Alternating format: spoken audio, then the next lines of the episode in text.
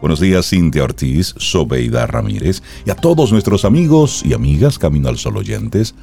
Buenos días, ¿cómo están? Yo estoy muy bien, Pei. Buenos días para ti también, para Cintia, para Laura Sofía y nuestros amigos Camino al Sol oyentes.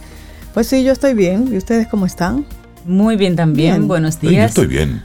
Mm, me gusta eso, sí, sí. Estamos bien. Con ambas manos así como que yo estoy yo bien. Estoy bien. no, no me preguntes más que nada. No, estoy duda, no me preguntes más nada. Oye, el lenguaje corporal es una cosa Es tan potente. ¿eh? Sí, esa fue una respuesta total, Sí, en sí, total sí. consonancia con lo que tú dijiste. Exacto. Tú piensas eso. Estoy bien. Estás Qué bien. bueno, Sí. qué bueno, qué bueno. Y tú, amigo, amiga, Camino al Sol oyente, ¿cómo estás hoy? ¿Cómo te sientes? ¿Cómo, ¿Cómo estuvo ese lunes lluvioso en Santo Domingo y en diferentes zonas? ¿Cómo estuvo tu lunes? Muy lluvioso. Sí. Ayer. Todavía en el día de hoy, ayer lo que- mencionábamos con el COE, todavía tiene hoy en alerta verde y amarilla muchas provincias. Sabes que ayer tuve que comprarme una sombrillita de emergencia, porque yo tengo un paraguas en el, en el carro, pero sabes que se le ocurren a uno a veces ideas brillantes como ir al salón ¿verdad? Exacto, un lunes de y lluvia. desmontarte sin llevarte Sin el el paraguas. Entonces, claro. cuando terminas con tu lluvia, Claro. y entonces, ¿qué haces? Por suerte había una tienda ahí. Bueno, Si yo tuviera un salón de belleza, yo, yo vendería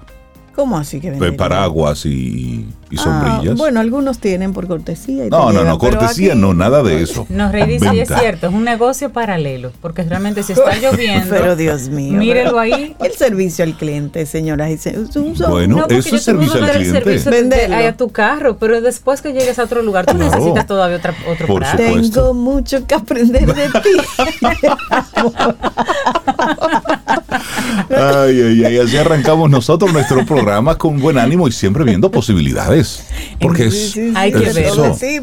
Hay que tener ese, mindset para verlas. Y eso está conectado, conectadísimo Ajá. con nuestra intención para hoy. Seguir buscando inspiración. Ay, sí, Ay, eso sí. me encanta. La palabra inspiración es hermosa. Es, eh, tiene una sonoridad bonita. Inspiración. Inspiración. Inspiración. Mira, Sí, es no, había, bella. no había pensado en la sonoridad de la palabra, Sí. pero sí, es, Es una palabra que suena Es bonita. una palabra Sí, bonita. Suena sí. bonito. Inspiración. Inspirar. Entonces- inspirar. Que no es respirar. En No, este no, caso no, estamos hablando de, la, de inspirar. Inspi- Inspire. Respire, inspire. Busca, busca ese algo que te mueva, que Sí. te mueva a hacerlo sí. diferente, que, que le ponga a tu día como un saborcito. Si sientes que tu vida va como una tallota o con sabor a tallota, busca Ponle un inspiración. poquito de huevo con cebollita. Ah, de hue- Ay, eso es rico. huevos con cebollita y tallota. Y sabe diferente.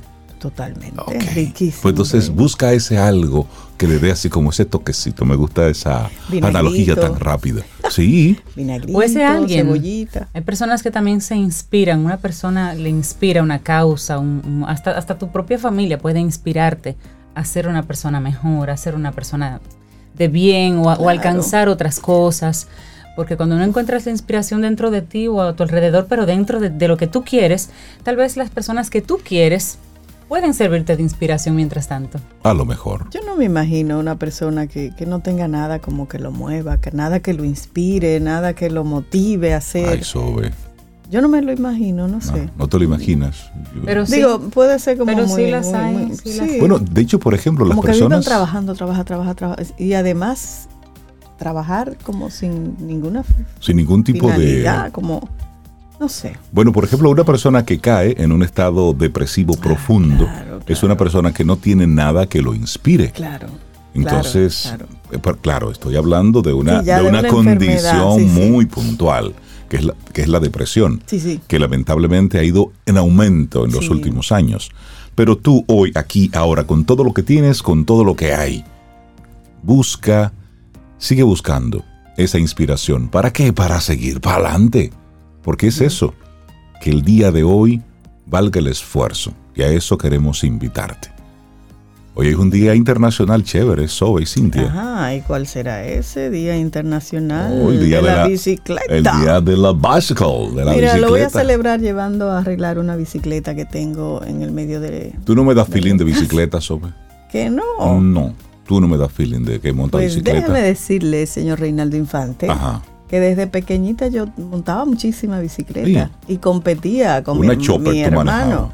Una chopper. Siempre quise una chopper, pero nunca tuve Esas una tenían chopper. cambio, esas eran Sí, chéveres. esa me gustaban. Pero tenía un amigo que sí tenía una y entonces me la prestaba. Yo montaba mucha bicicleta. Sí. Y después de grande también. Hace mucho que no montaba y ahora una amiga común me prestó su bicicleta. Ah, y la tengo en casa. Para retomar, qué bueno. Sí, qué a mí bueno. me encanta. la- pero yo no la voy a montar aquí, ¿no? Me Lo da tuyo miedo. es te- ah, en la ciudad. Me da miedo. Ese, ese- Tal vez en ese el mirador o en un sitio así como cerrado. Seguro. Pero aquí me da miedo. Bueno, según la, la OMS, la Organización Mundial de la Salud, eso que dice Sobe, ofrecer una infraestructura segura para las actividades físicas, como caminar o andar en bicicleta precisamente, es el camino para alcanzar una mayor equidad en materia de salud. Para los sectores urbanos más pobres, por ejemplo, que no pueden permitirse vehículos propios o que no caben vehículos propios por sus, por sus zonas, por sus áreas, ir a pie o en bicicleta se puede convertir en un medio de transporte siempre y cuando haya un- una infraestructura nuevamente Claro. de seguridad para ello. Muchas veces aquí en nuestra ciudad, personas que trabajan en una esquina o dos se trasladan en su vehículo porque en esa esquina o dos corren peligro. Así Sí. es. Hay una sí, tarea sí. importante ahí en temas de salud que, que impacta la salud, pero en este momento es un tema de seguridad. Y, y como tú dices, la infraestructura va ligada al cuidado de, de los demás. Por ejemplo, si yo voy guiando mi vehículo y viene un ciclista, o sea, tomar en consideración que esa persona va en un vehículo que es simple, que es frágil. Aquí lo que a veces hace alguna gente que lo asusta. O se han diseñado estas eh, vías para, para bicicletas Las ciclovías. las ciclovías y los vehículos no las respetan, re- rebasan por ahí, se entran en ese carril. Entonces es un peligro. Por eso que yo digo, me da miedo, como diría mi, mi sobrino. Claro. Me da miedo. Sí, da tenemos, miedo. ahí tenemos una tarea todavía. Entonces, en este Día Mundial de la Bicicleta, llama la atención sobre los beneficios de usar la bicicleta, un medio de transporte que es simple, que es asequible, que es limpio, es ambientalmente sostenible. La bicicleta contribuye a un aire más limpio, menos congestión y hace que la educación, la atención de la salud y otros servicios sociales sean más accesibles para las poblaciones más vulnerables Así es. para crear conciencia. Y también hay otro día que es el del aborigen americano o el Día del Indio. Así es. Bueno, se celebra cada año en conmemoración a un congreso, al Congreso Indigenista Interamericano, que se celebró en México en el año 1940, pero un día como hoy, 19 de abril. Y en este congreso, bueno, este congreso fue convocado en la ciudad de Pátzcuaro por el entonces presidente mexicano Lázaro Cárdenas, que él era a su vez descendiente de aborígenes. Allí se reunieron por primera vez representantes de la mayoría de las culturas indígenas de nuestro continente para analizar su situación y para buscar caminos en común ante las adversidades que enfrentaban y como resultado de esta reunión se fundó entonces el Instituto Indigenista Interamericano, que es una entidad que todavía funciona al día de hoy, tiene su sede en México y depende de la Organización de Estados Americanos. El Día del Aborigen Americano, el único americano de verdad. Sí. Exactamente. Unidos Es americano, es el aborigen. americano. Después todos llegaron. Sí, así Más, ter- es. más tarde, más temprano. No diga más, profesora. Son las 7, 12 minutos. Estamos así arrancando nuestro programa Camino al Sol para este martes, que estamos a 19 de abril. No vamos a decir que hoy es el día de los Simpsons. Claro que no. Eso no Eh, vamos a... para Eso no lo vamos a decir. Así que arrancamos cosa, con música. cosa, Iniciamos Camino Camino, al al Sol. Estás escuchando Camino al Sol.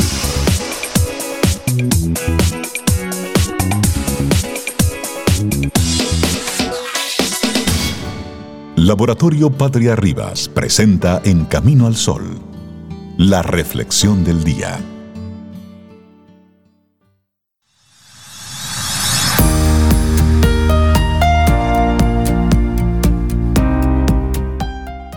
Pero antes, Albert Einstein decía, la lógica te llevará desde A hasta B. La imaginación te llevará a cualquier parte. Es eso. Te compartimos nuestra reflexión para esta mañana del martes. ¿Cómo cultivar la inspiración? Ay, eso me gusta. Mira, la inspiración se define como respirar la información de la vida. Qué bonito suena eso, respirar la información de la vida. Para cultivar la inspiración entonces es necesario hacernos conscientes de que el cerebro no es una máquina, ¿eh? sino una realidad plástica y sensible que requiere de condiciones favorables para ofrecer máximos resultados. Y lo importante de cultivar la inspiración es que no se trata solamente de una competencia que incide en la actividad intelectual, sino que tiene efectos sobre todos los aspectos de la vida. La inspiración es un estado en el que se conjugan aspectos cognitivos, emocionales y de voluntad. Genera una poderosa sensación de bienestar y resulta determinante en los procesos creativos. No es fácil definir una manera exacta, digamos, de definir lo que es la inspiración. El diccionario la define como estímulo que anima la labor creadora en el arte o la ciencia. También como ilustración o movimiento sobrenatural que Dios comunica a la criatura. Así que cultivar la inspiración vendría a ser algo así como crear las condiciones apropiadas para que se produzca el estímulo o el movimiento sobrenatural del que hablan estas definiciones. Así es y desde el punto de vista etimológico. Esta definición es preciosa, es bella, pero tampoco resulta muy concreta. En ese terreno, inspiración vendría a ser algo así como respirar la información de la vida. Toda esta falta de exactitud nos lleva a pensar que se trata de un fenómeno complejo, profundo, pero también maravilloso. De ahí que cultivar la inspiración sea también un hecho de trascendencia. ¿Cómo hacerlo? Bueno, pues aquí te compartimos algunas pistas. Bueno, ya tú diste una, Rey. La inspiración es un fenómeno maravilloso. La inspiración es un estado en el cual experimentamos una suerte de revelación sobre algún aspecto esencial de la vida o de la realidad como tal. Se trata de un fenómeno intelectual porque implica una comprensión de gran alcance. Sin embargo, también supone una dicha especial que se traduce en convicción y deseo o pasión por realizar determinada acción. Se puede decir que la inspiración nos proporciona algunos de los momentos de mayor felicidad. Se trata de una fuerza ligera y expansiva que abre la mente y el corazón. Cuando estamos inspirados, sentimos una conexión directa y real con todo el universo. Desaparece el malestar. Es una suerte de paz feliz. Qué bonito eso. Paz, feliz. Feliz. Me gusta, me gusta mucho. Bueno, mira, los neurocientíficos, de hecho, Marcos John Beeman y Edward Bowden de la Universidad de Northwestern y de John Cunios de la Universidad Drexel han revelado interesantes estudios al respecto. Y en esto se indica que mediante imágenes de resonancia magnética, se ha podido comprobar que hay una parte del cerebro que literalmente se ilumina en ciertos momentos de revelación o de epifanía y corresponde a una zona del lóbulo temporal derecho. Así que usted sabe, el lóbulo temporal derecho se ilumina cuando usted tiene una epifanía. epifanía, qué bonito. Importante ahí de la inspiración y de la motivación. claro, y muchas veces se confunde la inspiración con la motivación, pero ojo, son dos cosas y dos realidades diferentes. La motivación es una fuerza que nos impulsa a desarrollar determinadas acciones, y todo esto con el fin de obtener un beneficio específico. También, por supuesto, para evitar algún mal o algún daño. En últimas, la motivación es fruto de un sello impreso en la naturaleza humana, buscar el placer y evitar el dolor. Nos sentimos motivados a hacer algo porque partimos de la idea de que con ello lograremos algo que deseamos o evitaremos que nos suceda algo negativo. La inspiración va mucho más allá. En esta el placer y el dolor pasan a un segundo plano. Se trata de una fuerza tan potente que es capaz de aceptar el dolor sin problema, porque el objetivo lo trasciende. Tampoco se busca un beneficio específico, sino una plenitud mayor, en lo que han sentido quienes dan su vida por la libertad o aquellos que son capaces de sufrir cualquier vejación en nombre de un propósito o una causa. Wow, sí. Bueno, ¿y cómo hacemos para cultivar la inspiración? Cultivar la inspiración es un proceso que implica grandes esfuerzos y constancia. Sin embargo, hay cambios que permiten nutrir ese estado y alcanzarlo eventualmente. El primero de esos cambios es la meditación. Está absolutamente comprobado que la meditación cambia el funcionamiento del cerebro esto facilita los procesos de creación que a su vez son un resultado de inspiración. La lectura de obras literarias de ficción y cualquier práctica artística son otros caminos para cultivar la inspiración. Todas estas tareas rompen con los esquemas habituales y eventualmente llevan a construir nuevas perspectivas. A su vez, Esos nuevos puntos de vista, tarde o temprano, conducen a esas revelaciones profundas que caracterizan los estados de inspiración. Y descansar adecuadamente y saber hacer cortes también son factores fundamentales para cultivar la inspiración. Descansar implica dormir bien y oxigenar la mente periódicamente. Hacer cortes tiene que ver con cambiar de escenario físico y de escenario mental cuando uno siente que está bloqueado. Hacer un paréntesis indefinido para retomar luego. Todo esto facilita esos momentos de inspiración que muchas veces lo cambian todo. ¿Cómo cultivar la inspiración? Qué maravilloso escrito de la psicóloga Elena Sanz y hoy fue nuestra reflexión en Camino al Sol.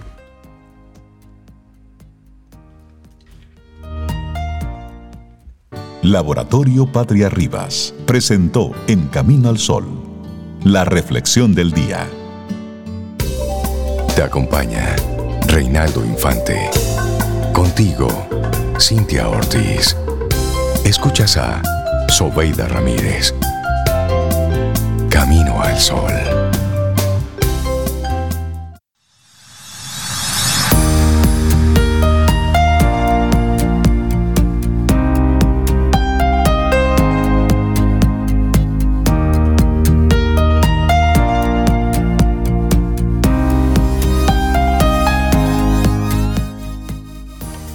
Me gusta esto. De Sigmund Freud, un médico austríaco, bueno, muy famoso. Si la inspiración no viene a mí, salgo a su encuentro a mitad de camino. ¿Qué te parece? ¿Qué les parece? Sí, Me encanta. Sí, eso significa que hay que moverse esa para postura buscar. de estar sentadito ahí esperando a que las cosas Salga y pasen. busque también. Búsquela, muévase. Salga a buscarlo, claro que Porque sí. es que una cosa u otra. Mira, y tenemos aquí una, una información para compartir de nuestros amigos del Banco Popular, que es, es interesante que, que eso lo sepamos todos aquí, es que el Banco Popular Dominicano y Visa, empresa global líder en pagos digitales, anunciaron la incorporación de la funcionalidad de pagos sin contacto a través de relojes deportivos, específicamente las marcas Fitbit o Garmin, que se vinculen a una tarjeta Visa Débito Sí, Popular. mira, Sobe se pone contenta. Sí, sí. Entonces, esta innovación amplía las opciones que tienen los clientes del Banco Popular para realizar insumos mediante esta tecnología en pulseras o relojes inteligentes de forma rápida y con seguridad en sus datos. La asociación de tarjetas Visa Débito Popular con este dispositivo se realiza directamente en la aplicación Fitbit o Garmin agotando luego todo un proceso final de verificación mediante mensajes SMS. Los pagos de corto alcance a través de dispositivos móviles son una tendencia marcada en consumidores jóvenes, especialmente generaciones Z y los milénicos, quienes demandan alternativas digitales para realizar sus compras físicas. Ah, pero muy bien, muy bien. Eso está, Me eso gusta, está muy gusta. chévere. Es decir, tú tienes tu Bueno, reloj. ya está más cerca, lo tenemos en el reloj, ahorita nos implantan el, El el chip. chip. ¿de acuerdo? Sí. Ya, mientras tanto, con el reloj. Cada El vez, reloj bien. ahí sí, cada vez menos Entonces le ponemos las manos a reloj los dineros. listo. Exactamente. Sí, sí. Sí, la, pero- la vinculas, vinculas el reloj a la tarjeta y ya. claro. Eso está chévere. Muy Eso está bien. bien, así Sí, uno sí, no sí, tiene sí. que andar ni con tarjeta ahora. La anda con ella ahí. Exacto, pero no tienes que sacarla. Se Exacto. pone su reloj y listo. Y listo. Ah, la tecnología, Me ¿eh? gusta. Ahora está me gusta. chévere. Cuiden los relojes ahora que valen más dinero. No, pero eso es un pago, es un pago seguro. Es una forma segura de hacer nuestras transacciones. Ay, oye, qué lindo. Está muy bien eso. Antes de recibir a nuestra próxima invitada, un mensaje que nos manda Johan Mateo. Todas esas son de las cosas lindas. Escuchar Camino al Sol cada día es una fuente de inspiración para mí. Ah, gracias. Qué Ay, bonito, gracias. Johan. Gracias. Gracias, bueno, gracias. y con esa con esas palabras de Johan, bueno, pues les damos los buenos días y la bienvenida a nuestra querida doctora Maritza Arbaje, especializada en medicina holística y siempre nos habla de salud, por supuesto con un fundamento eh, desde la ciencia, pero conectado con, con ese mundo espiritual, con, con esa, esa salud que tenemos nosotros dentro. Hoy, la respuesta de tu cuerpo cuando lo amas. Doctora Maritza, buenos días. Caramba, qué bueno escucharla. Buenos días. Feliz Pascua de resurrección. Ah, Ah, igual, mm. Estamos resucitados, estamos Mm. en otra acción, en la propia vida, renaciendo. ¿Y ustedes? Muy Estamos bien, bien, doctora. aquí. doctora. Contentos de verla. Yo también. Pues sí, porque eh, él estaba buscando un título, a algo que realmente quiero que sea lo más profundo posible, porque después de Semana Santa, los desarreglos han traído muchos pacientes a la consulta. Y no es que estoy brava, pero tampoco quiero que por intoxicación de alimentación, por no estar pendiente de lo que estamos haciendo, por unos 3, 4 días, podemos caer a una enfermedad como es la inflamación. La inflamación no es más que aquella cantidad de toxina que el cuerpo recibe y que es tanta y tan rápido que no es capaz de limpiarse. Entonces, sabemos que nosotros somos eh, solares, que nosotros tenemos un ciclo que hacer durante el día y la noche y que dado esta situación, nosotros tenemos que tomar en cuenta, y voy a insistir en este punto, qué alimento le estoy dando a mi mente, qué tan saludable está mi mente, porque realmente eh, los supermercados estaban llenos durante los primeros días y al final, en el fin de semana, habían góndolas vacías. Y entonces, ¿qué nos pasa? La gula, eh, se va a acabar el mundo, tengo que comerme lo del mes. Entonces, esa emoción de euforia, porque voy a compartirlo, voy a pasar bien, le agregamos un exceso de alimentos y viene la intoxicación.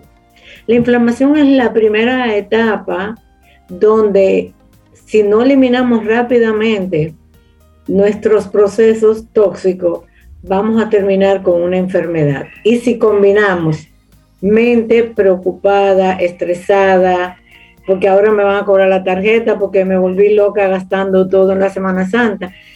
Esa angustia, ese malestar agregado a la intoxicación alimenticia, que hago un paréntesis y digo, nunca he estado en desacuerdo con ningún alimento, ni carne, ni bichola con dulce, ni chenchen, nada.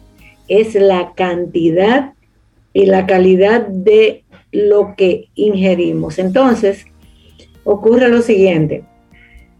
Cuando tenemos un exceso de toxinas emocionales por pensamientos, de todo aquello que no es el amor, y tenemos una intoxicación biológica, nuestro cuerpo físico es el puchimba de todos los otros cuerpos que tenemos, como es el mental, el, el emocional, el físico, va recibiendo toda esa información y de repente nos enfermamos. Entonces, ¿qué resulta? Que no queremos envejecer. Nadie quiere morirse joven, como yo digo, pero nadie quiere el chaque de viejo. Pero ¿qué estamos haciendo en los primeros 30 años? ¿Cuál fue la plataforma que creamos en el estado emocional, con todo el entorno que nos educaron en lo que yo le llamo la cultura patológica negativa, donde muy pocas cosas hacíamos buenas según nuestros cuidadores? Y entonces teníamos que estar gorditos, todavía hay padres que quieren que sus hijos estén gorditos porque eso es estar en salud. Uh -huh. A partir de los 30 años nuestro cuerpo empieza a deteriorarse, no es a los 60, es a los 30. Y la edad punto del ser humano es de 25 a 35 años. Entonces, ¿qué pasa? Que cuando yo tengo un sobrepeso, por ejemplo, engordé ahora en Semana Santa, entonces ahora yo me voy a poner a dieta. Palabra más represiva que la, la, palabra dieta, yo no la encuentro. Cuando me pongo a dieta me da hambre. Voy a la nevera 83 veces. Quiero comerme todo lo que encuentro. Entonces no es saludable. Por eso yo le llamo régimen alimenticio adecuado a todos los, los procesos de vida que llevo. Y quiero apuntar específicamente lo que está súper de moda. La dieta del ayuno intermitente. Ah, sí, esa es la nueva moda. Es decir, ya, ya la gente se olvidó de lo keto. Ahora es el, el ayuno intermitente. Oye, la gente con estas modas. Es, óyeme, es una presión social donde lo que me venden es una cosa que no es lo mío, porque no todos, aunque somos de la raza humana, todos no somos iguales. Lo que a ti te cae bien, a mí me puede caer mal y viceversa. Por eso yo nunca he estado de acuerdo con una dieta tradicional. La misma dieta te la tiran todos los días cada vez que voy. No. ¿Qué emoción me envuelve? ¿Qué alimentación yo estoy ingiriendo? Y realmente el ayuno intermitente funciona. Le voy a decir algo. Los 40 días que hace la Iglesia Católica de ayuno es una manera de limpiar el estado emocional es conectarse con lo divino, pero nada más durante esos 40 días después, ya ustedes saben. Pero bueno, entonces, ¿qué ocurre? Que el ayuno nos lleva a tener una conexión directa con los tres cerebros y con toda la energía interior, porque nosotros tenemos el universo dentro de nosotros. Entonces, cuando mi mente está relajada, mi corazón está tranquilo, mi vía digestiva está ligera, toda la información positiva que yo puedo recibir, estoy en la disposición.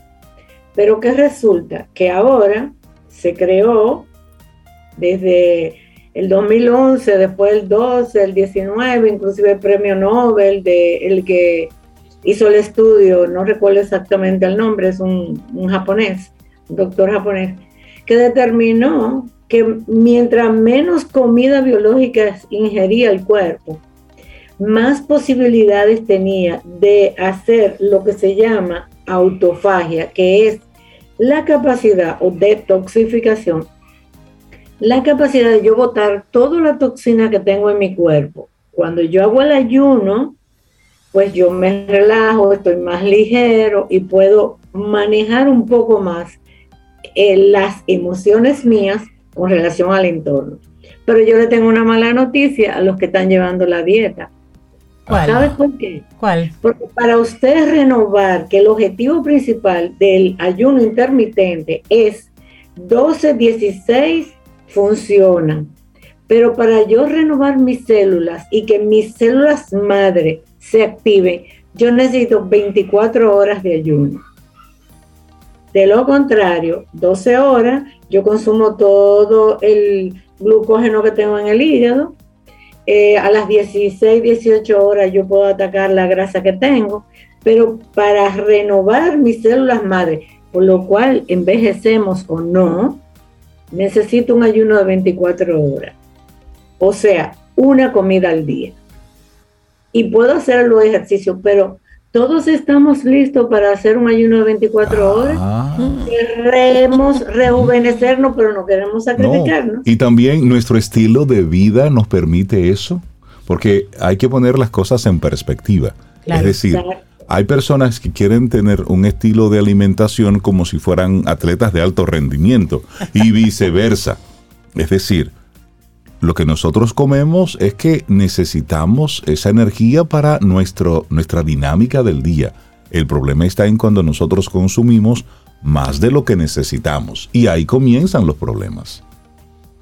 Y es así, y, y siempre insistiré en que dependiendo de mi estado emocional, dependiendo de mi estilo de vida, porque muy bien dijiste, Reinaldo, o sea, yo no puedo hacer un ayuno de 24 horas porque yo llevo una actividad diferente. Yo puedo hacer ejercicio, puedo hacer un ayuno de 12 horas y quizás de 18. Yo le he hecho de 18. Pero eh, hice un experimento y yo puedo desayunarme a las 11 y comer a las 5 y estoy con energía.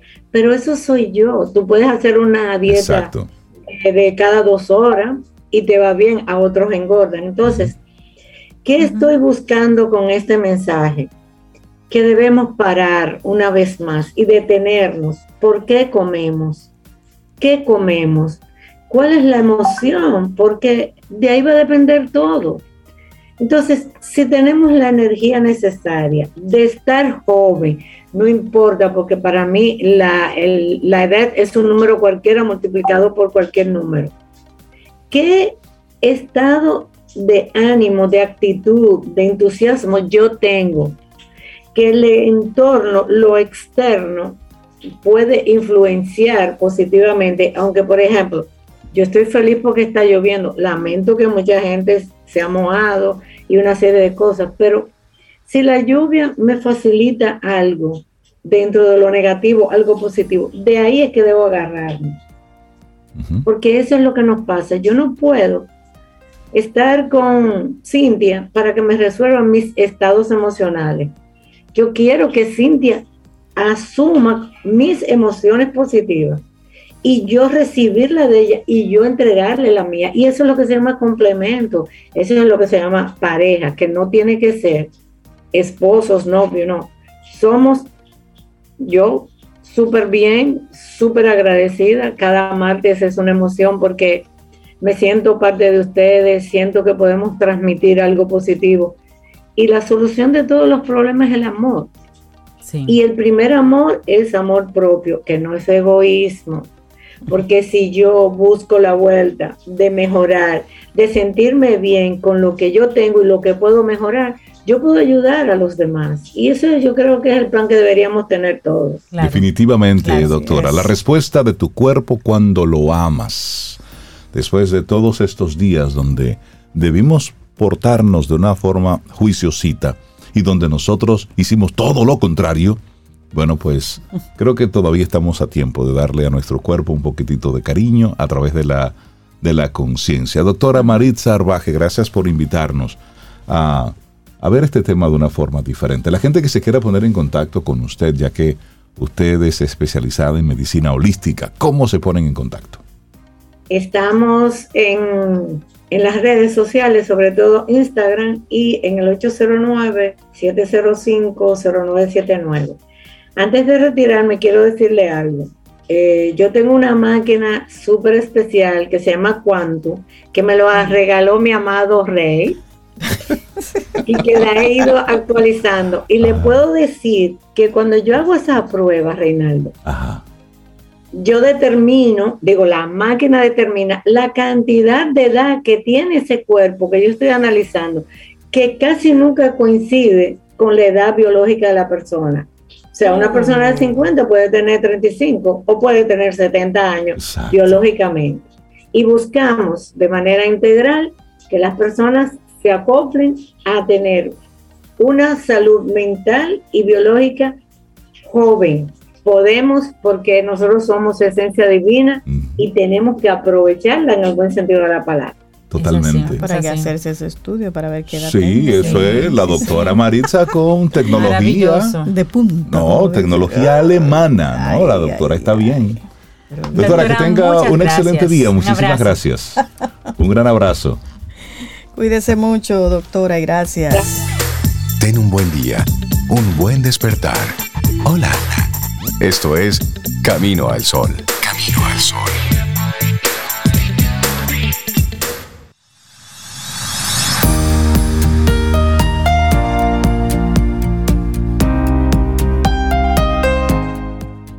Y seguimos aquí en Camino al Sol y nuestro tema del día de hoy, sigue buscando la inspiración. Y esta frase es de Víctor Hugo, novelista francés, y dice, inspiración y genio son casi la misma cosa. ¿Qué te parece, Rey? Me encanta esto. Mira, como cae muy bien esta noticia de este próximo invitado, Rey, para conocer algo totalmente nuevo. Yo no, yo no los conocía. O sea que es una oportunidad maravillosa para que nosotros y toda la comunidad de Camino al Sol oyentes sepamos de la Orquesta Sinfónica Hispaniola Philharmonic. Así claro, es su director aquí a la cabeza con nosotros. José Miguel Taveras, buenos días y bienvenido a Camino al Sol. Qué gusto. Muchísimas gracias al equipo de Camino al Sol por esta por este espacio que me ha brindado, de verdad que ha sido una oportunidad única. Muchísimas gracias. Bueno, estamos muy contentos y ansiosos por saber qué es la Hispaniola Philharmonic, la Orquesta Sinfónica Hispaniola Philharmonic que se, se creó a finales del 2019. ¿Cómo surge esta idea? Bueno, como sabemos, eh, cuando inicia la pandemia, eh, alrededor de, de, esta fecha, a finales de 2019, que comenzamos con los temas, eh, sabemos que muchas, prácticamente toda la economía de la, del ámbito artístico se vio muy afectada y se cerró, se cambiaron las fechas y todas estas cosas. Y resulta que los músicos nos quedamos como en ese, en ese aire, nosotros pensando qué vamos a hacer. Pues entonces un grupo de, de asociados para, para lograr una idea nueva, nos, nos reunimos, nos convocamos, tuvimos una reunión, recuerdo, un diciembre 23, porque no, no encontrábamos realmente eh, encontrar una solución. Eh, y decidimos emprender este proyecto que, que primero comenzó con 30 músicos, eh, decididos a hacer música, decididos a, a compartir, a, a, tener una casa, un espacio. Y efectivamente, con el tiempo de entre 2020 y 2021, eh, se fue regando la voz. Nosotros, gracias a Dios, conseguimos algunos patrocinios de familias eh, dominicanas que estaban muy interesadas en lo que era el proyecto. El proyecto era bien reservado eh, y comenzamos a conseguir aportes, en lo cual la orquesta se volvió un sustento para muchos de los jóvenes músicos que eh, actualmente no tienen oportunidades, ya sea por X razón o por alguna falta de políticas, eh, digamos, culturales que, que, que puedan sostener a, lo, a, los jóvenes que actualmente son profesionales pero no encuentran grandes oportunidades. Eh, entonces en el tema de la pandemia fue muy difícil conseguir, como músico fue muy difícil mantenerse trabajando, sí. ya sea porque las escuelas cerraron, eh, muchas instituciones, academias eh, dejaron de impartir clases uh -huh. o, o, tuvieron reducción de, de, personal y bueno, realmente fue una película, digo yo, pero hoy en día eh, la orquesta creció tanto que el presupuesto se nos salió de las manos, como dicen, que bueno, no, no, no encontramos qué hacer con, con lo poco que tenemos y pasó de 30 músicos a 70 músicos. ¡Wow! Exactamente. Eh, es una orquesta sinfónica dedicada totalmente a la juventud. Eh, como se, yo siempre le explico a, a, a los que no son del ambiente cultural o no tienen mucho conocimiento, que a qué yo me refiero con esto. Pues que las orquestas sí están diseñadas para llevar cultura, música bien, eh, digamos, de un nivel académico elevado, pero asimismo podemos introducirnos a la juventud con música que ellos quizá le llegue un poquito más, más fácil, uh -huh. para luego entonces nosotros llevarlo por un camino hacia donde ellos puedan eh, disfrutar y entender lo que es una orquesta. Es una especie de darle un caramelito, atraerlos y luego entonces compartirle otro tipo de música. José Miguel, ¿qué tipo de actividades ustedes han podido desarrollar? ¿Cómo, cómo se ha ido integrando? ¿Cómo se integraron todos esos músicos, pero al mismo tiempo luego cómo han podido, bueno, pues hacer alguna presentación y mostrarse al público.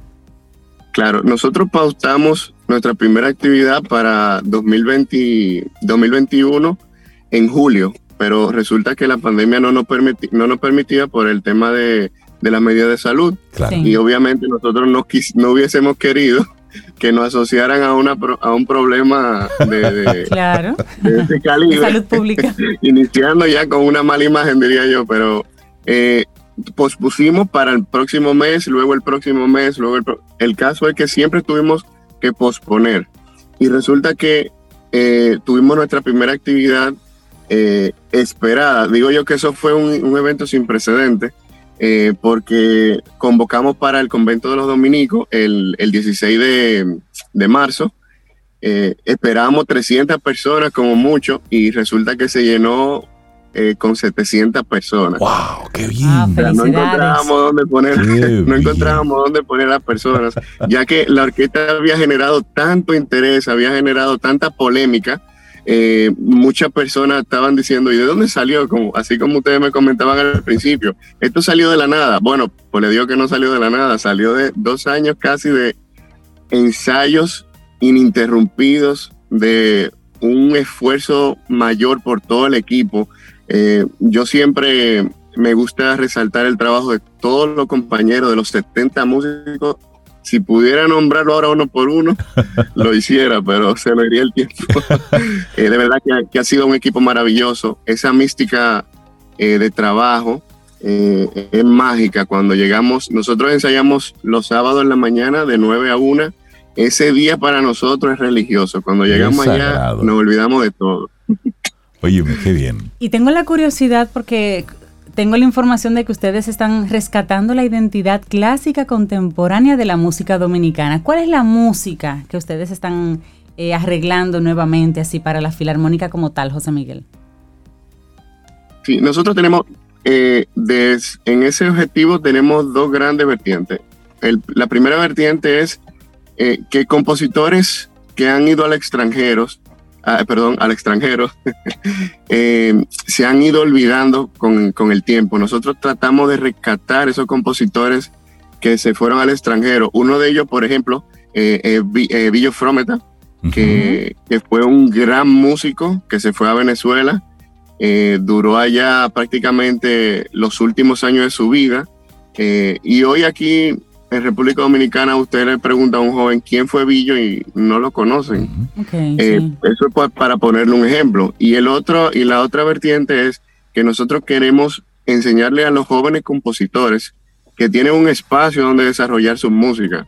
Ahora mismo para un joven eh, eh, tiene sus composiciones, pero se le hace imposible el desarrollar la, la interpretación, ya sea un concierto, ya sea una grabación, y nosotros siempre estamos participando en que vengan, eh, le hacemos eh, algún tipo de audición para escuchar sus obras, se la tocamos, aunque sea para que la graben en el celular, pero por lo menos que ya comiencen a escucharla, para que tengan oportunidades. Y asimismo a los jóvenes solistas eh, de República Dominicana, que mm, en mi caso pasó, yo soy violinista, de aproximadamente 23 años tocando violín, como eh, desarrollándome para la parte de tocar solista con orquesta y nunca tuve la oportunidad de, encontrar una orquesta donde yo diga, bueno, vamos a montar un repertorio, eh, porque no lo hay. Eh, le pongo el caso, por ejemplo, la Sinfónica Nacional tiene un, un, ¿cómo se dice esto? Una programación anual que quizá no nos permite desarrollar ese tipo de actividad y creo que sería bueno que una orquesta ya ponga un inicio a esta, eh, a esta parte. Que, creo que, sería fundamental para el desarrollo. Y además se, se, abren otros espacios, otros canales, y eso enriquece todo el aspecto cultural. Estamos hablando con José Miguel Taveras, director de la Orquesta Sinfónica Hispaniola Philharmonic. José Miguel, próxima presentación, próximo concierto, una próxima oportunidad para verlos todos juntos? Claro. Em, nosotros vamos a tener un concierto en Sanville el 28 de mayo a las 6 de la tarde. El concierto va a ser con motivo a las madres, eh, será un concierto para las madres y será un concierto totalmente latino. Eh, será abierto al público, como había dicho, y este eh, pueden ir, no, lo que nosotros queremos es que se llene, que la gente vaya a escuchar música y vaya a conocer nuestro trabajo, porque realmente, eh, como yo le decía a un familiar, nosotros necesitamos aplausos. claro, esa es la comida del músico, del artista.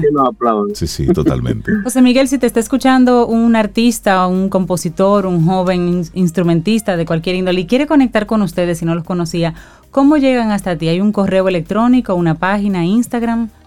Claro, eh, nosotros eh, tenemos un Instagram que es arroba isfield, lo voy a deletrear, porque quizá algunos no, no lo pueden captar fácil, eh, es H-I-S-P-H-I-L. O sea, is field, is con H y P-H field.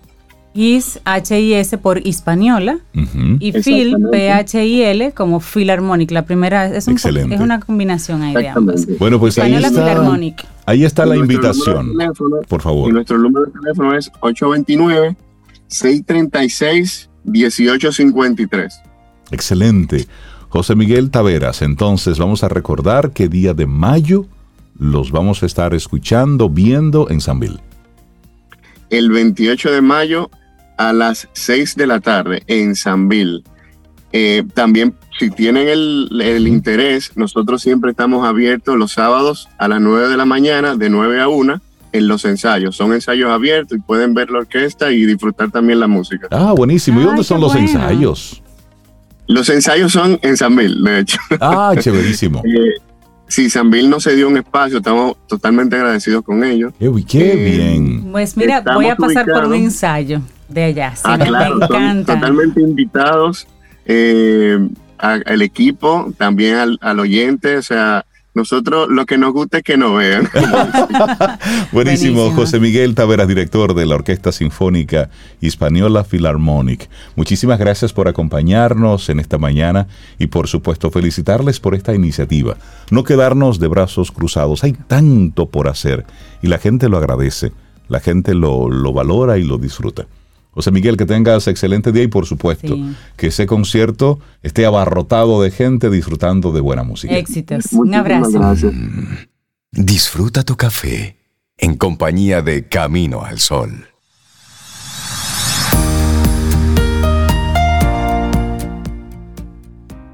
Y seguimos buscando inspiración, que es nuestro tema central en el día de hoy. Y nuestra siguiente frase es de Jack Cornfield y dice, no importa lo duro que sea el pasado siempre puedes empezar de nuevo. Siempre puedes comenzar de nuevo. Mire, nuestro siguiente invitado nos trae un tema súper interesante. Tenemos por acá al doctor Carlos Falistoco, él es el actual director de Salud Pública y Asuntos Médicos de Gilead Sciences para Centroamérica y el Caribe. Y con él vamos a hablar de una campaña que ahora mismo está corriendo sobre la prevención de la hepatitis C. Doctor Carlos, buenos días y bienvenido a Camino al Sol. ¿Cómo está? Buenos días, ¿cómo les va? Buenos días para los oyentes también. Muchísimas gracias. Doctor, hablemos para recordar un poco qué es la hepatitis C. Bueno, creo que la mayoría de la gente está eh, como acostumbrada a escuchar hablar de la hepatitis A o de la hepatitis B, pero la hepatitis C es una, una enfermedad que ha quedado un poco oculta en el último tiempo. Era, en algún momento se llamaba hepatitis no A, no B, y es una infección bastante silente, eh, una, infección que recién la descubrimos después de muchos años de que la persona está infectada. Eh, por un virus que afecta el hígado y que la transmisión en general es a través de sangre, de contacto con sangre, en transfusiones que no han sido controladas, en tatuajes. Eh, a veces eh, se puede dar a través de contacto sexual, pero es, muy, es, la, la, vía menos frecuente, eh, con inyección endovenosa. Y este, este virus afecta el hígado y lo va comprometiendo a lo largo de los años, sin necesariamente que las personas se den cuenta. Eh, ¿Por qué fue silente y por qué está tan, tan, tan, tan oculta esta, esta infección? Porque, por un lado, como decía recién, no hay muchos síntomas y recién aparecen los síntomas cuando el hígado está muy comprometido, unos 15, 20 años después. Mm. Y por otro lado, porque no teníamos tratamientos.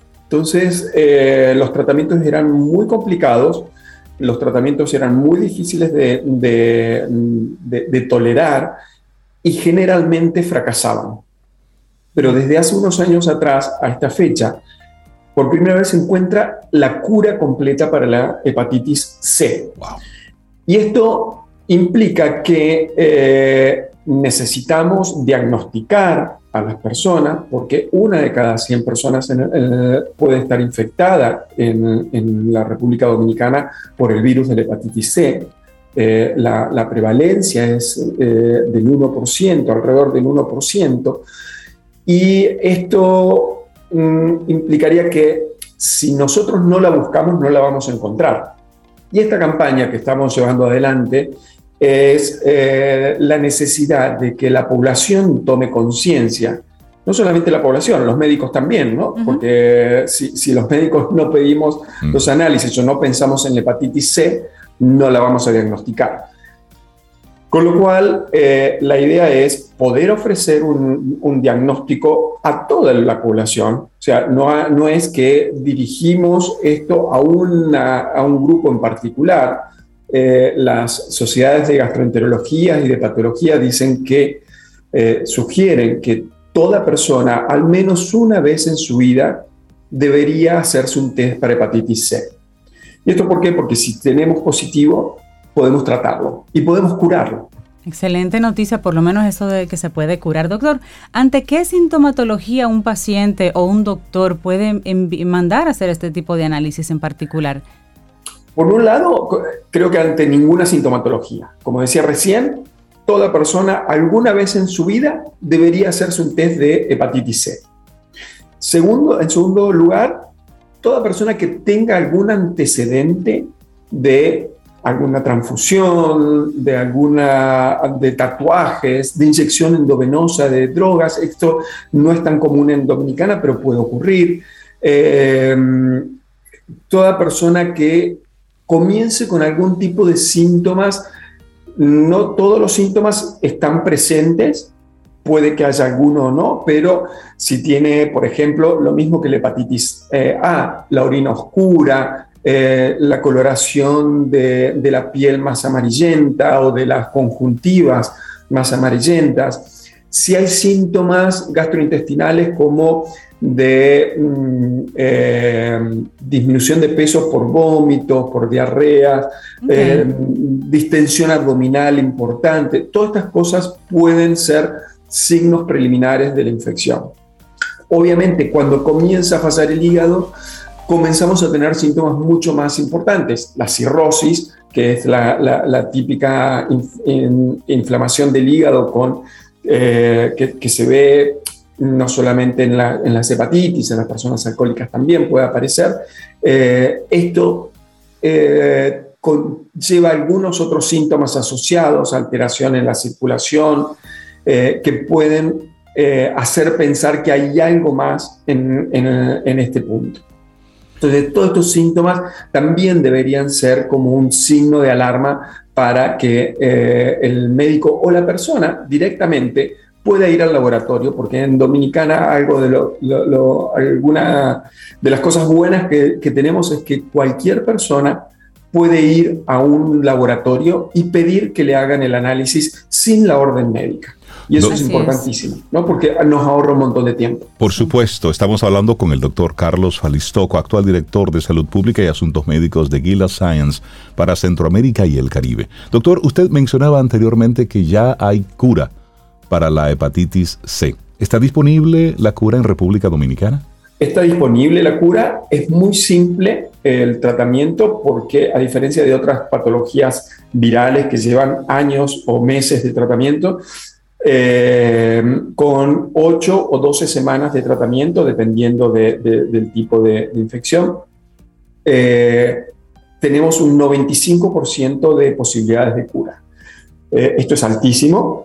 Y si por alguna razón ese 5% extra quedó, que no llegó a curarse totalmente, existe el tratamiento también para llegar a este 100%. O sea que toda persona puede curarse de la hepatitis. Y una de las cosas interesantes de esto, y, lo importante es que de, tenerlo en cuenta también, es que con la evolución de la hepatitis no solamente llegamos a la cirrosis, sino que en algunos casos podemos llevar al cáncer de hígado. Y esto, si lo podemos diagnosticar muy tempranamente, eh, vamos a evitar todas estas complicaciones de, la infección. Definitivamente, doctor Carlos Falistoco. Muchísimas gracias por darnos esta buena noticia de que hay una, hay una cura que está disponible en República Dominicana. La gente que se quiera poner en contacto con usted, también con el Gilead Science, eh, ¿cómo puede hacerlo? a, través de ustedes lo pueden hacer perfectamente, ustedes se contactan con nosotros eh, y si no, yo les dejaré mi, mi mail para, para, cualquier consulta. Excelente. Perfecto, así lo haremos. Muchísimas gracias, doctor Carlos Ha un placer, espero que tengan buena semana, que toda la población piense en la hepatitis C y en la posibilidad de ir al laboratorio a hacerse un análisis que es, eh, no necesita su orden médica y que sepa que la hepatitis C se cura. Se cura. Excelente noticia. Doctor Carlos Falistoco, muchísimas gracias por conectar con nosotros. Un placer. Lindo día. Buena semana. Este es tu gran día. Camino al sol.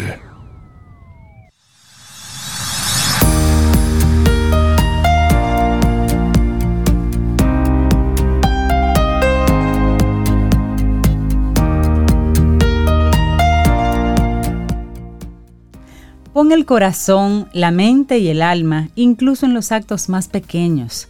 Ese es el secreto de la vida. Swami Sivananda. Ay, ay, ay, qué invitado tenemos nosotros ahora aquí en Camino al Sol. Para hacerle las preguntas de los dineros que necesitamos. Y le damos entonces los buenos días, la bienvenida a quién, Cintia. A nuestro buen amigo Ramón Liranzo de yo puedo invertir.com. Anoten esa página, señores. Entren ahí, hay mucho contenido. Hay muchas cosas buenas no ahí. Tienen que esperar que Ramón venga camino al sol cada 15 días. Entren ahí todos los días. Ramón, Asesor de finanzas día. personales e inversión para crear plenitud financiera. Hola Ramón, ¿cómo estás? Así mismo, hay mucho contenido ahí en la página. Vayan, aprovechelo. Muy bien, ¿y ustedes. Buen día. Muy bien, muy bien. Estamos bien, listos para hacerte una pregunta. ¿Es bueno invertir en medio de esta incertidumbre? Y tremenda incertidumbre, ¿verdad que sí? Bueno, Esto no está fácil. Eh, bueno, pues la respuesta rápida es sí. O sea que ya listo, gracias. Gracias por la oportunidad. Bueno, pues Cuídense gracias por mucho, todo. buen día. ¿cómo que sí, Ramón? Cuéntanos, desarrolla eso. Sí, el, punto es que siempre debemos estar invirtiendo. Esa es la, es la idea, es lo que vamos a tratar de, de desarrollar en el día de hoy con tres eh, sugerencias, consideraciones a tomar en cuenta de, de por qué hacerlo, de cómo, de cómo verlo. Lo primero es que sí, tenemos mucha incertidumbre al día de hoy. Siempre, siempre hay algún evento, ¿eh? siempre en la vida hay algún evento. Sin embargo, evidentemente, en los últimos tres, dos años, pues eh, sufrimos una pandemia, hubo un impacto económico importante, eh, mucha incertidumbre de qué iba a pasar, mucha gente perdió empleo, o sea, Ujú. fueron, fueron tiempos muy difíciles que estamos ya, gracias a Dios, saliendo de ellos. Sin embargo, queda entonces todo el bagaje ahora de la inflación y qué hacer con ella, y hay mucha preocupación con la inflación. Luego entonces, lamentablemente, llega este conflicto de Rusia-Ucrania para agregar más incertidumbre, más miedo de si se destapa una tercera guerra mundial y qué va a pasar, y más impacto entonces al asunto de la inflación. En República Dominicana tenemos eh, cosas que desconciertan mucho a las personas, como que el dólar ahora está bajando, donde siempre hemos tenido un dólar que va subiendo. Entonces hay mucha incertidumbre y lamentablemente en medio de esto la gente lo que dice es, bueno, yo lo que debo hacer es refugiar y resguardar mi dinerito lo más tranquilo y seguro posible hasta ver qué es lo que va a pasar y cómo se desenvuelve esto. Entonces, lamentablemente, eh, esta no es la mejor estrategia en el sentido de que muchas veces en medio de las crisis y sobre todo crisis como la que estamos viviendo ahora de eh, inflación y demás, lo que nos pudiera parecer más seguro, que es agarrar nuestro dinerito y meterlo debajo del colchón o tener una cuenta de ahorro solamente todo, eh, y parar inversiones y muchísimas cosas, eh, necesariamente no es lo que va a proteger tu dinero, porque está el impacto de la inflación. Estados Unidos estamos hablando de un 7-8% de, de inflación eh, anual, en República Dominicana andamos por los mismos números, entonces tener nuestro dinero ahí parqueado, eh, pues definitivamente está perdiendo valor. Sin embargo, hay que tener cuidado porque con esto no quiero decir que ahora tú debes tomar todo tu dinero y buscar inversiones y colocarlo por todo el lado. Entonces, de ahí, eh, pues digamos que las tres recomendaciones que voy a, a, dar en este momento. Número uno es que, como decía, frente a la inflación, eh, básicamente podríamos decir que eh, los activos, tus inversiones, tienden a protegerte o a proteger tu dinero. Bien. Eh, mucha gente de repente dice, bueno, Ramón, pero es que, ¿y qué es lo que está pagando un bono? ¿Qué es lo que está pagando un certificado? La inflación está en un 7, un 8, el certificado me paga un 2, un 3, o sea, estoy perdiendo dinero. Y yo le digo, ok, ¿cuál es la alternativa? Porque entonces los vas a perder todo si lo colocas en una cuenta simplemente. Y ya, de hecho, en República Dominicana, por ejemplo, eh, productos de corto plazo, tratando de... eh, paliar la inflación, el Banco Central está tomando medidas como el aumento de la tasa de interés de política monetaria que tiene un impacto en todos los productos, entonces, tanto de préstamos como de inversiones. Y ya tú consigues al día de hoy, eh, puedes ver productos de inversión de muy corto plazo, eh, como son los SBB o los llamados RIPO, que pueden investigar con su puesto de bolsa, que te están pagando un 8%, 7, 8%, dependiendo de, del, del tiempo en que lo coloques, 60 días, 90 días, por ejemplo. Eh, neto, que estamos hablando prácticamente de un 9% eh, si fuera eh, bruto antes de, antes de impuestos, que pues te ayuda bastante frente a la inflación. Entonces, si nos damos cuenta, eh, tu apartamento, tu vivienda, tu apartamento de inversión, los activos que tengas productivos están generando dinero y se están apreciando y están por lo menos ayudándote frente a la inflación. O sea que ese es el punto número uno, para tener pendiente de que sí debemos estar, eh, siempre debemos tener inversiones y estar invirtiendo para poder protegernos a pesar de que estemos en medio de una, de una crisis o incertidumbre. El punto número dos es que aparte de yo diversificar en mis inversiones, o sea, cuando yo tengo un objetivo de inversión de largo plazo, creación de patrimonio para el retiro, para independencia financiera y demás, si vemos, por ejemplo, eh, las personas que, son asalariados, que tienen ahí eh, sus inversiones eh, a, través de, de los fondos de pensiones, si tú revisas ese reporte que te llega, te das cuenta de que esas inversiones están muy bien diversificadas, o sea, no están en un solo producto eh, hay muchos productos dentro, es una cartera, es un portafolio, un grupo de inversiones diferentes ahí dentro que me protege y me mitiga el riesgo de esa inversión y de ese objetivo. Asimismo, el punto número dos que voy a llamar, y creo que es lo más importante en esta situación que estamos viviendo, es que tenemos que aprender a diversificar nuestro dinero y nuestro capital. ¿A qué me refiero? Ni todo invertido, ni todo parqueado en el banco. Exacto. Entonces yo tengo que dividir y tener, según mis objetivos, dinero distribuido. Mi objetivo principal y primordial, primero, lo que tengo que salvaguardar es el hoy y mi fondo de emergencia. Bien, creo que eso lo aprendimos bastante bien durante la pandemia. Entonces yo debo tener un dinero reservado. Eh, la recomendación general siempre es cuatro a seis meses de gastos básicos, aunque eso puede ampliarse dependiendo de la situación de cada persona y del riesgo que tenga de perder empleo y demás pero ese dinero debe estar distribuido en eh, cuentas de ahorro bien líquido, cuentas de ahorro, cuentas corrientes, certificados de corto plazo e inversiones de muy, muy corto plazo, bien líquidas. Se le dice líquidas en el sentido de que yo pueda ir a buscar mi dinero rápidamente, me lo van a entregar sin ninguna penalidad. Exacto. Bien, sin ningún impacto. Eso es lo primero. Entonces, yo tengo que distribuir y diversificar en ese sentido. Tengo ese objetivo aislado. Luego, entonces, tengo que tener mis objetivos de mediano plazo. Esto es, ok, me voy a ir de viaje el año que viene, estoy pensando cambiar el carro, tengo que mandar los muchachos, tengo que reunir la inscripción del colegio del año que viene. Son gastos puntuales que sí o sí voy a tener.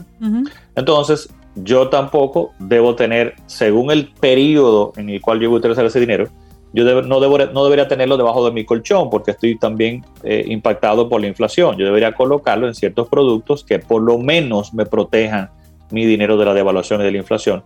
Y hay muy buenos productos en República Dominicana eh, de corto plazo para esos objetivos. Ese es el segundo, entonces, bucket, digamos, de diversificación. Y tercero, yo debo tener entonces estas inversiones de largo plazo, donde no tiene un objetivo de que voy a utilizar el dinero completo en un momento, sino que estoy amasando y creando patrimonio para ese retiro, para esa independencia financiera e incluso para esa estabilidad y seguridad financiera. Ahora, ¿qué pasa? En medio de la incertidumbre, si lo veo de esa forma, a través de objetivos, en esos mínimo tres buckets, yo siempre debería estar invirtiendo y agregando a esos tres buckets. Bien, según el de, si, se concluyó el de, el de, emergencia, pues ya no. Pero siempre debería tenerlo pendiente y siempre tiene que estar agregando, sin importar lo que está pasando. Todo va a depender de mi situación para poder eh, agregar o ahorrar esos buckets. Bien, si no puedo, pues evidentemente que no lo voy a hacer, pero esa es la intención. Tercer punto, Rey y Cintia, eh, muy, muy importante el asunto de tener cuidado con las oportunidades, entre comillas, que surgen en medio de la incertidumbre. Cuando tenemos situaciones de incertidumbre, tenemos entonces de que, bueno, pero que nada está pagando, todo está perdiendo dinero frente a la inflación, yo no voy a invertir en un bono del gobierno que me paga tres cheles, o sea, yo tengo que buscar generar más dinero, Ramón, porque eso paga muy poco. Entonces, surgen estas oportunidades, estas alternativas de inversión que siempre suelen presentarse como la solución al problema que estamos viviendo. Siempre hay una, una, varita mágica por ahí. De hecho, hoy sale en las noticias, que aunque no lo dijimos, hay un brujo que está haciendo que está haciendo o, o sí porque una persona invirtió un millón cuatrocientos mil pesos en un brujo para que le diera los números de la loto Eh, caramba, Él sí se- ¿eh? el, el brujo sí se sacó la loca. Ah, Él no, sí. Pero definitivamente. eso, eso Wow. es lo que tú estás hablando, es decir, la gran oportunidad, esa persona me va a decir Sí. dónde que están los dineros. Ah, Mira, y lo lamentable de esto que siempre comento es lo siguiente, lamentablemente quien menos está en posición de perder dinero Es el que pierde. regularmente el que entra y cae en ese tipo de Claro. cosas, incluso tomando prestado, que es horrible, o sea, con la esperanza de que voy a hacer este dinero, entonces tomo prestado porque es la gran oportunidad. Entonces, mucho cuidado con este tipo de cosas donde estas oportunidades lo que parecen, Rey es como que, bueno, ya eh, nada de lo que la historia de la humanidad ha creado funciona y sirve. Ahora es esto lo que va a solucionar el futuro y todo lo que eh, esto es. Tienes que, tienes que abrazar lo nuevo, Ramón. Tienes Mira, y eso de, de abrazar lo nuevo, por ahí andan una serie de aplicaciones, de páginas web, que en el mundo de las inversiones, entre comillas, están ofreciendo villas y castillas y hay muchos jóvenes que están cayendo ahí. Hay algunas academias supuestamente que te brindan formarte en, un, eh, en habilidades de inversión, pero tienes que hacer unas- unos pagos mensuales Claro. y tienen ahí una especie de mezcla de, de, de secta, si se quiere, porque le lavan la cabeza a los jóvenes, sí, porque es que salen de ahí empoderados y luego entonces lo meten en ese pagar mensualmente por una supuesta formación que no es tal y luego se quedan Sí. enganchados y son jóvenes que tienen el deseo de echar para adelante, son jóvenes que están buscando Completamente, respuesta completamente. y caen en esas redes que al final, bueno, pues es una muy mala pasada, Ramón. Sí, y definitivamente a eso que me quiero referir, hay muchas de estas cosas que no son estafas, que son reales, pero realmente es el asunto de sobreenfocarse, como tú dices, verlo como una secta y que esto es que no entiendes, Ramón, este es el futuro, no. esta es la oportunidad, todo lo demás no sirve y no, no es así. Y ahí entran, lamentablemente, cada vez que hablo de este tipo de cosas me quieren acabar en redes y demás. Pero es verdad. Ahí aparecen la- la- las criptomonedas, ahí Claro. aparecen- aparece el Bitcoin, ahí aparecen las finanzas descentralizadas, los NFT, los bienes digitales y todo esto. Y el punto está lo siguiente, ahora mismo el mar está revuelto en ese sentido. Y tenemos que entender que sí, yo siempre comento esto, escúchame completo, sí, ese es el futuro, sí es cierto, todo va para allá, pero en este momento eso está en formación y no quiere decir que va a desplazar todo lo que hemos creado anteriormente. Todavía seguimos escuchando radio Eh, en FM. ¿eh? con transistores. A Es pesar de todos los avances. Años de, de- de páginas web, de podcast, de todo, y aquí estamos todavía. Entonces, es un asunto de entender de que hay que tener cuidado con esto y de que una oportunidad es una oportunidad cuando tú sabes y puedes identificarla. Tienes que aprender a saber si realmente es una oportunidad. Sí, sí. Entonces, ese es el tercer punto ahí, a tener mucho cuidado. Nunca invertimos en algo que no entiendo o no conozco. Ese es el punto que tengo que tener cuidado. No es que no las aproveches, es tener cuidado en que si realmente lo entiendes, es una oportunidad. Excelentes consejos. Ramón, se nos quedan preguntas, se nos queda tiempo, la gente está con muchísimas cosas para ti, pero al final, ¿es bueno invertir en medio de esta incertidumbre? Como tú le decías al principio, sí, hay que moverlo, hay que moverlo y hay que moverse. Ser más precavido, Completo. informarse mejor, pero claro que sí, no paralizarse. Bueno, y Ramón, invita a la gente a yo puedo invertir.com. Claro que sí. Eh, ahora mismo tenemos una clase gratis de inversión. Si quisieran conocer un poquito más sobre cómo invertir, por ejemplo, de esta forma diversificada para creación de patrimonio a largo plazo a través de Estados Unidos, está gratis esta, esta clase y lo pueden acceder directamente en mi perfil de, de Instagram, en Yo Puedo Invertir eh, en Instagram. Van al bio y ahí está el enlace. Por ahí también pueden escribirme por de mensaje directo y estamos aquí a sus órdenes. Buenísimo. Y también a través de Camino al Sol. Claro Ramón, muchísimas sí. gracias. Claro que sí. Ramón, que tengas una excelente semana. Un abrazo. Igual a ustedes. Un abrazo. Bueno, y nosotros así llegamos al final de nuestro programa Camino al Sol por este día.